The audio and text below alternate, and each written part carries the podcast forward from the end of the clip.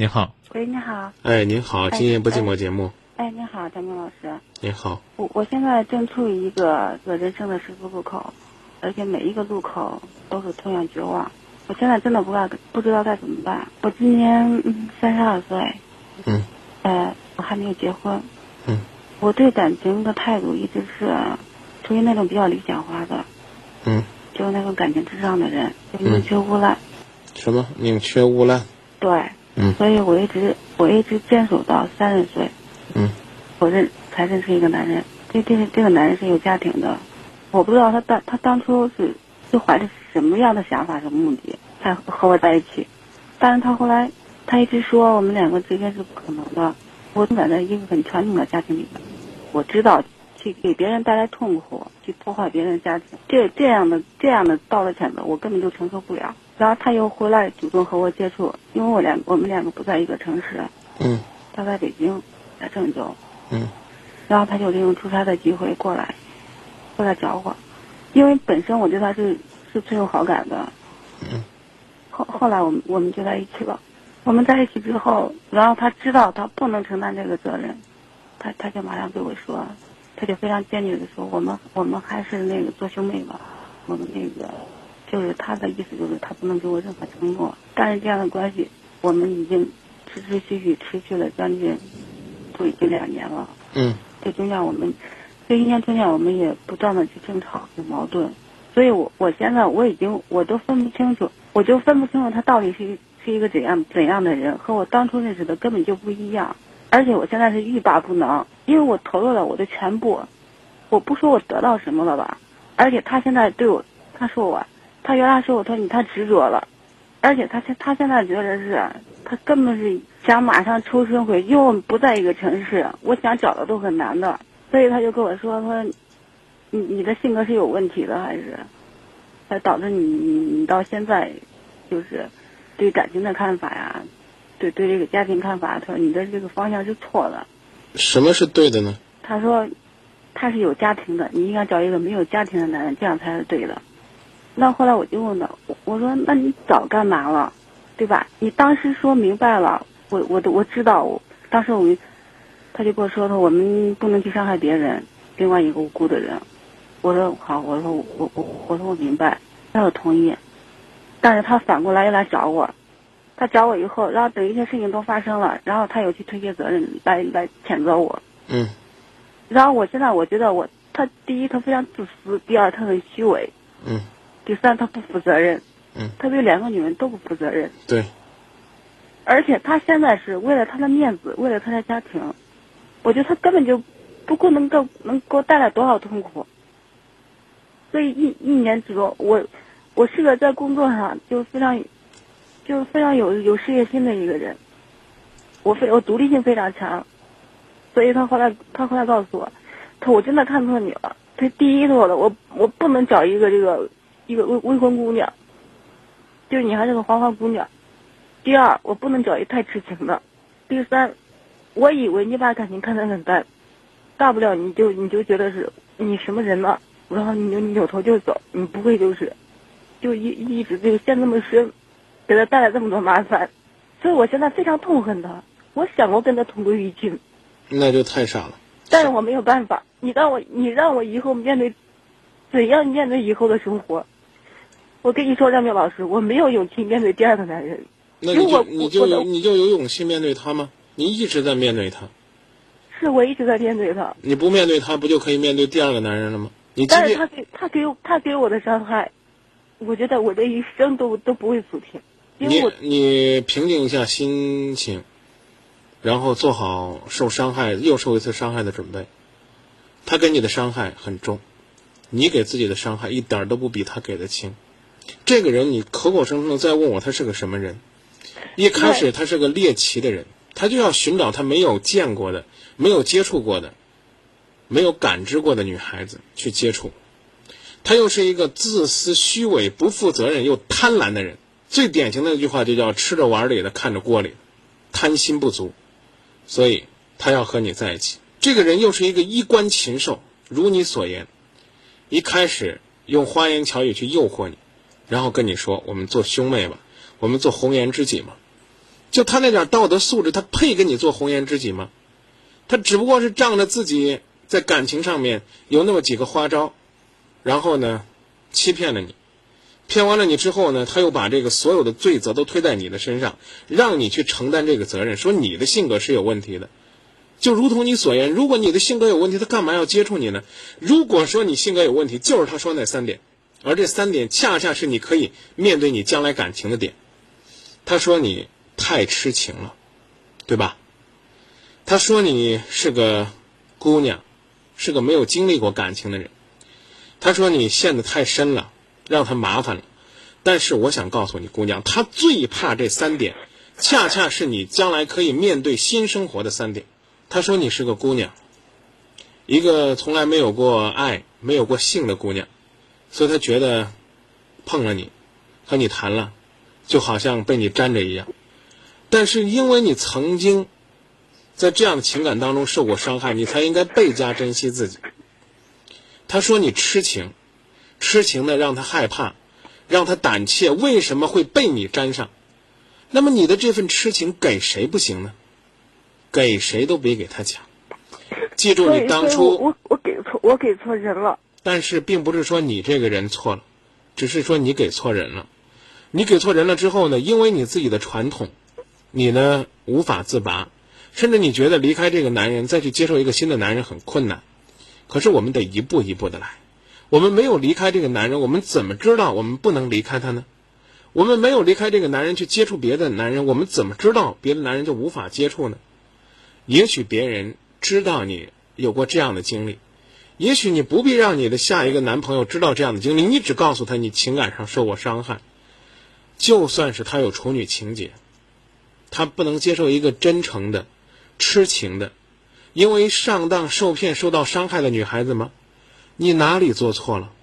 你哪里性格不健全了？你唯一的不健全就是说你太善良了，太轻信这个衣冠禽兽。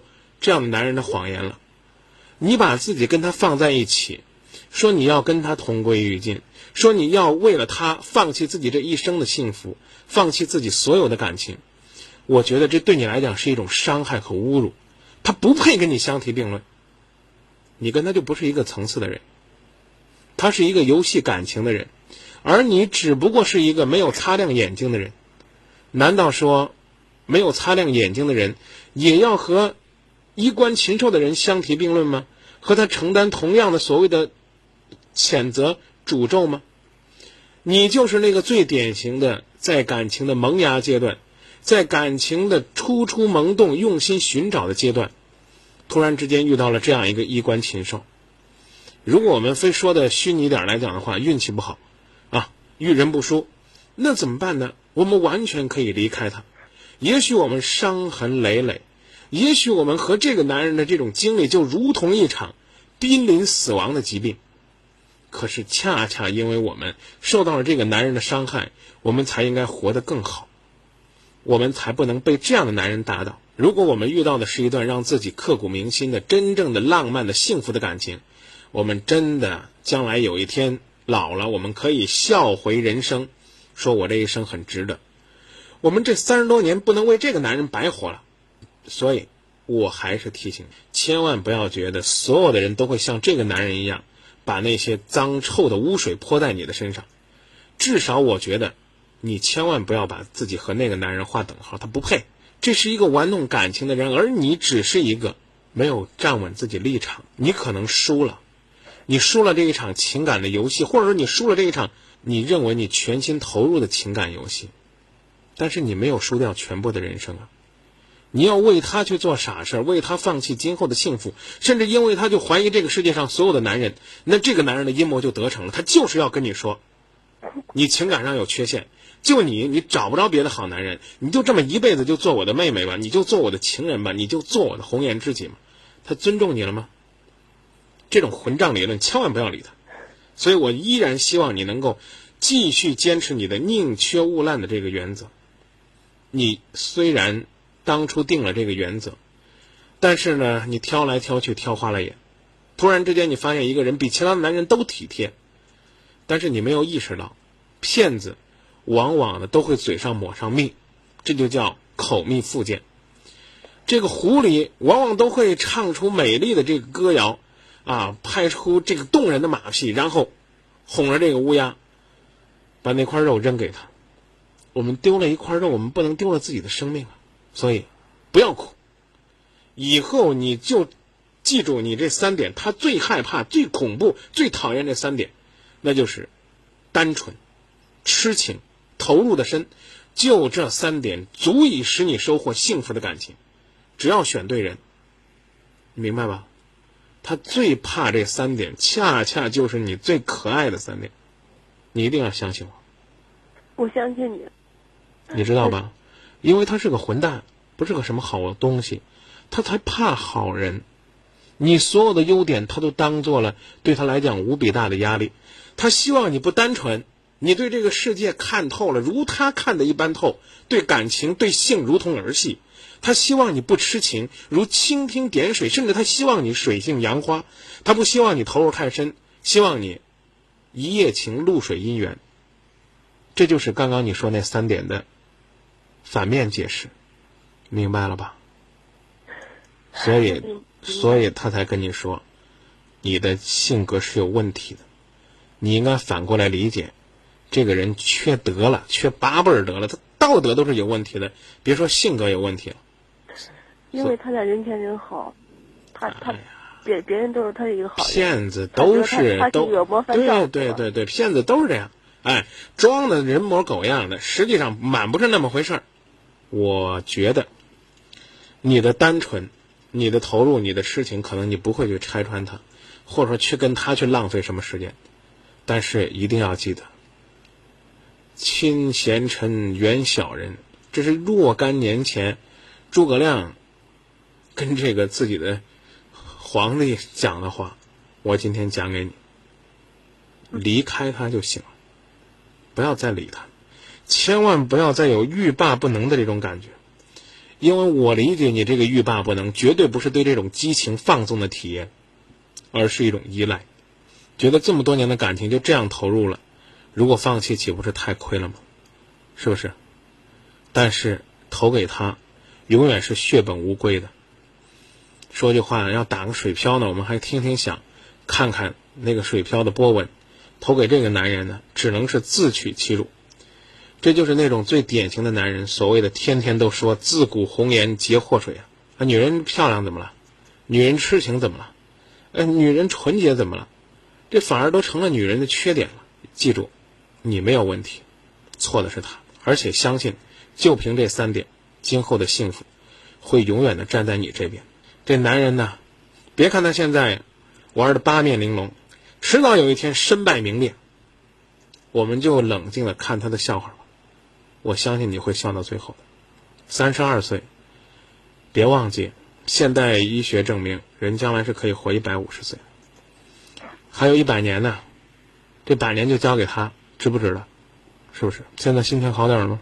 现在平静多了。好，呃，读选读一些朋友的短信，读完之后冷静冷静，希望。能够有所变化，好不好？幺三七尾号为零六七六的朋友说：“不要哭，也不要用眼泪来掩饰自己，一定要告诉自己从头来过。女人不是男人的肋骨啊，爱情要赢得起，要输得起。这个男人当初为什么呢？我告诉你，就是寻开心。现在你就应该站起来，活出自己的精彩。这个男人实际上是希望你离开他的，他告诉你别跟我闹，自己悄悄的离开，为了自己清静一点，就离开这个混账的东西吧。”还有一位朋友说，错了一次不能错第二次，千万别干傻事儿啊，大姐，没有这个权利。有父母，有家人，还有今夜不寂寞，勇敢的面对一切，路还很长。幺三六尾号为六三四九的朋友说，张明告诉这个姑娘不要哭，以后一定会有好男人喜欢你这种纯洁的女孩子。这是个好姑娘，只不过是欺骗了而已。没有人会对受害者报以歧视的眼光。二五六七的朋友说，张明分析的对，不值得把爱情当游戏的人是很可恶的。我们应该走出来，不陪他玩。还有一位朋友说：“张明啊，告诉我这大姐，这是一个垃圾的男人。像这样的男人，你没必要守在他的身边，越守越臭，越不舒服。”幺三六尾号为二三七零的朋友说：“骗子绝对是骗子，千万不要为这个男人流一滴泪。记住，你的泪是洗刷自己耻辱、开始新生活的泪。”还有，小灵通尾号为零幺三幺的朋友说：“这是一个玩弄情感的渣子。你人生的细流应该朝前流，这样的话你就不会在这儿绕着这个渣子沉渣泛起。还有一位朋友说，虽然呢，人家未必就一定是一个衣冠禽兽，是不是合适大家都不明白，但是你应该放手。世界上有的是好男人，不要再为他痴情。痴情没错，是没找对人。擦干泪吧。他说：“今夜不寂寞，所有的朋友为你祝福。”这是幺三六二的小灵通用户传递的短信。所以你应该可以看到，这个世界上除了爸爸妈妈，除了你自己，还有我们今夜不寂寞这么多的朋友。二五六七的朋友说：“大姐，你现在是人生当中最黑暗的时候，记住，天快亮了。”谢谢。那说到这儿吧。嗯，谢谢。不要忘记你的三个优点，永远的坚守。也谢谢所有的朋友们。关键的是要靠自己。朋友们的鼓励呢，只能是一股动力，最多呢是一股温暖的春风。但是千万不要忘记，你一定要自己扬起人生的风帆。这样的话，我们今夜不寂寞这帮人在这吹呀，呜呜呜的，你的小船才能够走出那个有风有浪的海港，开始新的航行，扬帆。祝你一帆风顺，再见。谢谢，谢谢张明老师。不客气。